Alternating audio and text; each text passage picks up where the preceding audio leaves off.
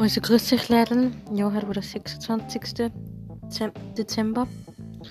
Heute waren wir den ganzen Tag eigentlich daheim und haben Spiele gespielt und das alles.